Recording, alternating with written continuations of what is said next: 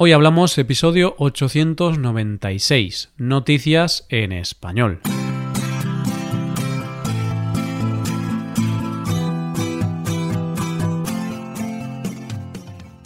Bienvenido a Hoy Hablamos, el podcast para aprender español cada día. Ya lo sabes, publicamos nuestro podcast de lunes a viernes. En nuestra web tenemos contenido extra relacionado con este episodio puedes ver la transcripción completa y una hoja de trabajo con explicaciones y ejercicios que te ayudarán a practicar el vocabulario de este episodio. Este contenido solo está disponible para suscriptores premium. Hazte suscriptor premium en hoyhablamos.com. Hola, oyente, ¿qué tal estás? El otro día leía una noticia que decía que después del confinamiento hay una gran actividad inmobiliaria porque hay mucha gente buscando casas a las afueras que tengan un poco de jardín o con piscina. Por si hay que volver a confinarse, que los pille preparados. Y la verdad es que cuando llega el calor, los amigos más cotizados son aquellos con una piscina. Pero mientras revisamos la agenda para ver qué amigos nos pueden invitar a la piscina, vamos a ver las noticias de hoy. En primer lugar, hablaremos de un concierto de la nueva normalidad. Después conoceremos una huida de una cárcel con sorpresa y terminaremos con la historia de unos inquilinos que se encontraron con un compañero de piso no deseado. Hoy hablamos de noticias en español.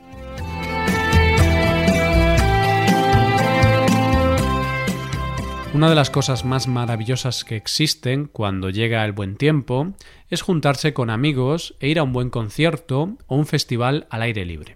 La sensación de escuchar buena música, las risas, los abrazos, cuando llega esa canción que no sabemos todos y que es la que estábamos esperando, y en muchos casos la razón por la que hemos ido a ver a ese grupo.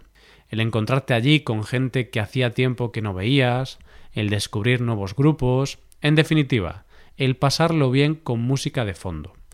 Pero este año, por la nueva situación que estamos viviendo, la mayoría de los festivales y conciertos se están retrasando al año que viene, ya que evidentemente por la distancia social todo eso es imposible de realizar. Pero hay muchos festivales que están buscando alternativas para poder seguir ofreciendo música en directo y también para que los grupos de música puedan realizar su actividad y así intentar salir un poco de la crisis en la que está envuelto el sector. Algunos festivales han optado por hacerlo online, donde tú pagas tu entrada y lo ves de manera remota pero en directo. Pero claro, no es lo mismo ver a tu grupo favorito en vivo y en directo que desde la televisión u ordenador de tu casa. Pero hay personas que tienen una gran creatividad y han dado un concierto único en nuestro país. Un concierto donde había 600 personas, en una explanada y donde hubo cero contacto entre los espectadores. ¿Y cómo lo lograron?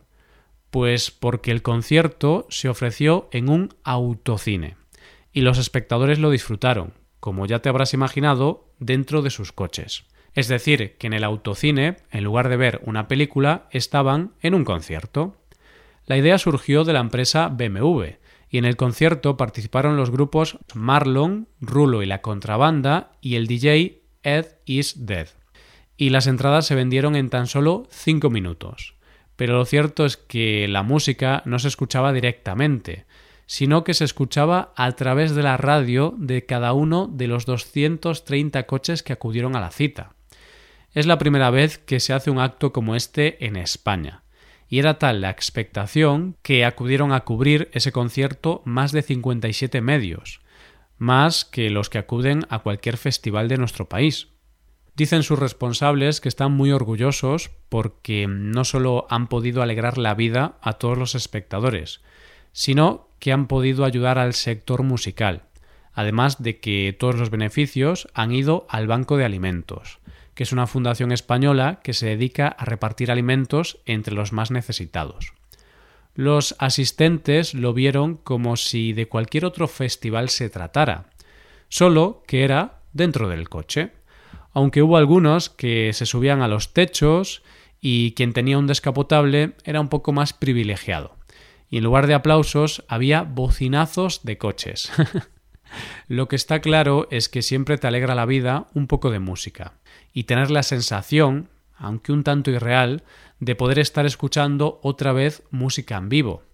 Esto debe de ser una auténtica maravilla. Esperemos que haya más iniciativas como esta, porque la música siempre te consigue sacar una sonrisa y que seas un poquito más feliz. Vamos con la segunda noticia del día.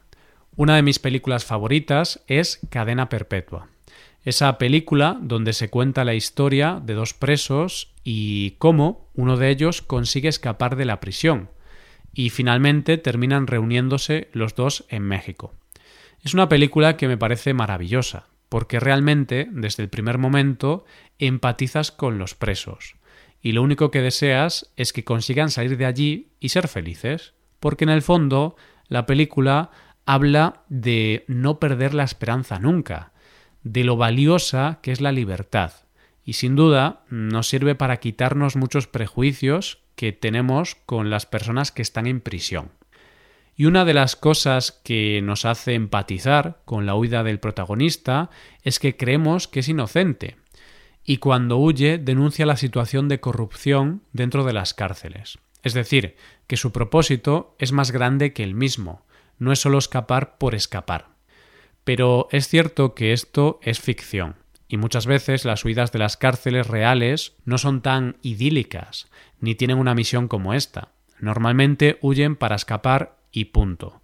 Pero luego hay huidas que podríamos decir que son un tanto peculiares. Y para ejemplo, los protagonistas de nuestra siguiente historia. Los protagonistas de esta noticia son David Zukanovic, de 40 años, y su primo Lil Ametovic, de 46 años.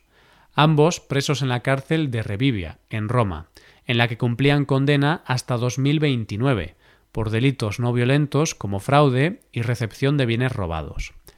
Estos dos presos, como si de una película se tratase, cortaron los barrotes de la celda que compartían, cosa que pienso yo que les debió de llevar un buen rato.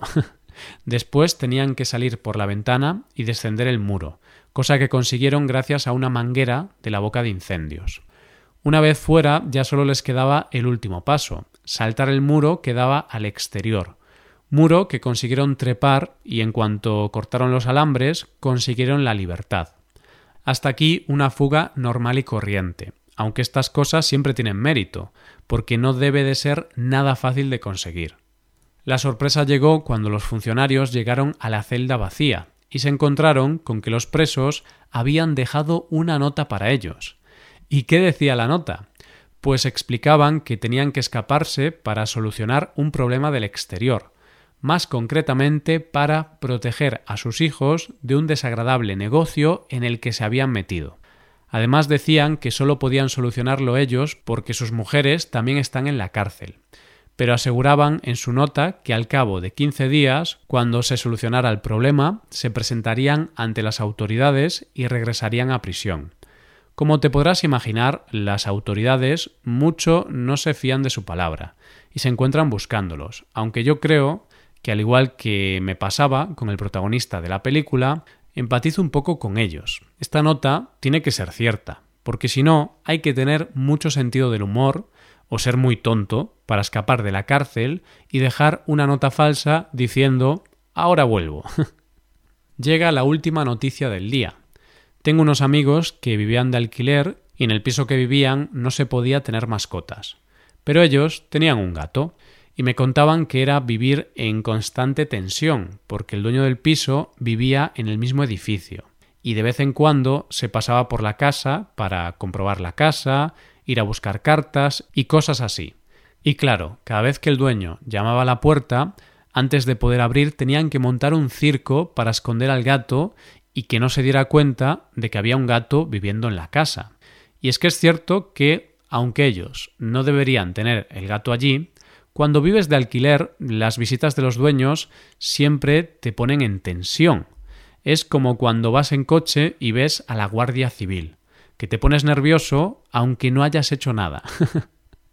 Pero lo cierto es que estas visitas suelen ser rápidas y no van más allá, salvo en el caso de los protagonistas de nuestra última noticia de hoy. Unos inquilinos de Londres, de los que no han trascendido los nombres, Un día como otro cualquiera recibieron la visita del agente de la inmobiliaria que les había alquilado el piso para hacerles una inspección. Ellos la aceptaron y se fueron de casa para que pudiera hacer la revisión de la manera más tranquila posible.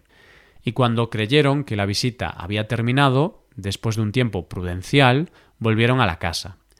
Pero cuando llegaron a la casa notaron algo extraño, y es que la habitación de invitados tenía la puerta cerrada y se veía la luz encendida por debajo de la puerta. Al principio pensaron que se habían dejado la luz encendida, pero cuando fueron a abrir la puerta esta estaba cerrada con llave, llave que ellos no tenían. Le mandaron un mensaje a la gente y éste, sin ningún tipo de problema, les dijo que quien estaba en la habitación era él y que no pensaba irse porque había firmado un contrato con los dueños de la casa, cosa que los dueños desmintieron más tarde. Los dueños le dijeron que tenía que irse y devolver la llave, y aunque la gente ha devuelto las llaves, no se ha ido, ya que la habitación sigue cerrada, por lo que entienden que debe tener otra copia. Como te podrás imaginar, los inquilinos están asustados porque están conviviendo con un extraño en la casa y aunque han avisado a la policía, parece que no va a tener fácil solución.